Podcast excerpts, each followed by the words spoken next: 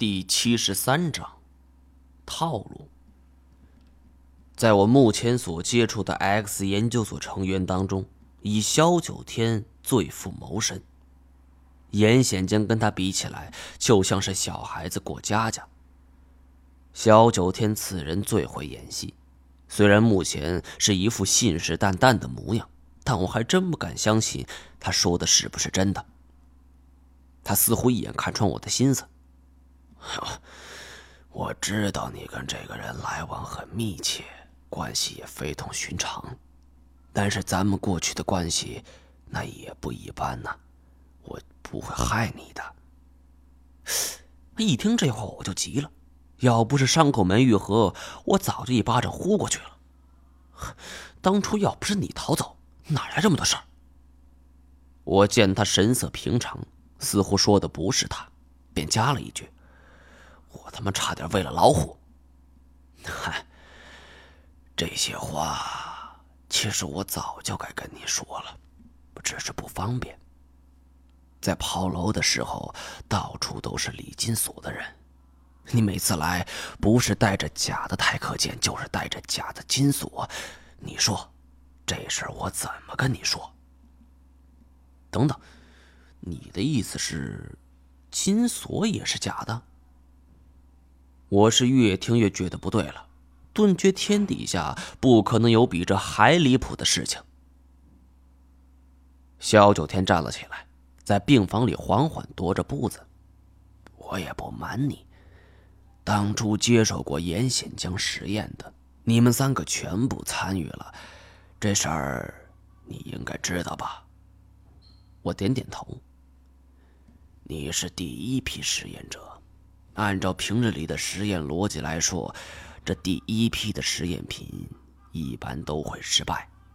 但是你比泰克剑和李金锁都要幸运，因为他们是失败中的失败。萧九天说到此处停了下来，他希望我能问一问为什么，但是我还是保持沉默。停顿了好一会儿。萧九天才继续说着：“截止到我下海前，所有的实验都有着一个最大弊端，就是尸体被毁，人就不能复活了，对吧？”我点点头，这一点我其实很清楚。就好像文天涯这次死去，死的是干干净净，不可能再复活，因为复活的前提是尸身要保持完好。不可能让一个人复活后他还少胳膊少腿吧？而且，你们当初深入新疆腹地，得到了神奇木的叶子，也没错吧？文天涯说的。萧九天没有正面回应。现在，我可以告诉你，太可见已经死了。你又是怎么知道的？当初我跟他在江中搏斗，师弟再厉害，也不可能是师兄的对手吧？我心头一颤，一时语塞。紧接着，萧九天对我讲述了他和太乾真正的关系。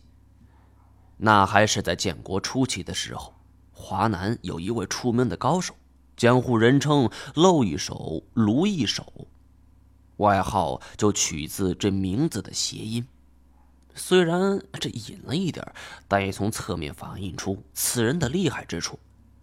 传说，不论是任何猛兽，只要是他一出手，就没有走空的时候。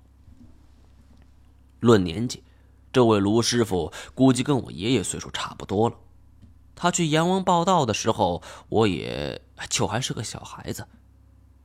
只是从二表哥甘小钱那里听说过一些关于他的事情。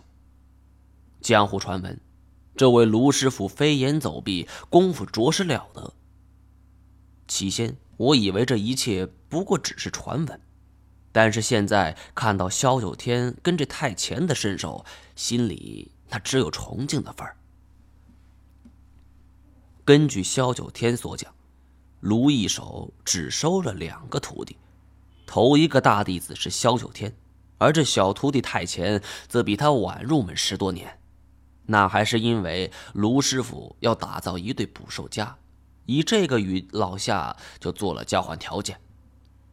所以从太前入门的时候起，这萧九天跟太前关系就一直不太好。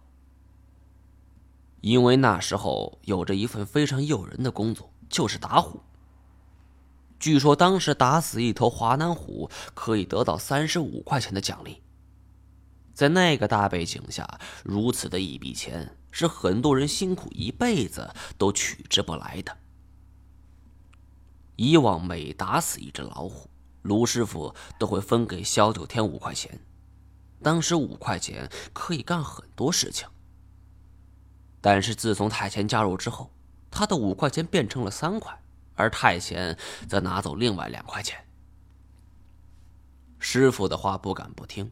但是萧九天心中其实是一万个不服气，就像是寓言故事里所讲的，富豪每天施舍给乞丐一百元，而有一天富豪没带钱出门，走到这个乞丐的面前的时候，反倒还被他理直气壮的给骂了。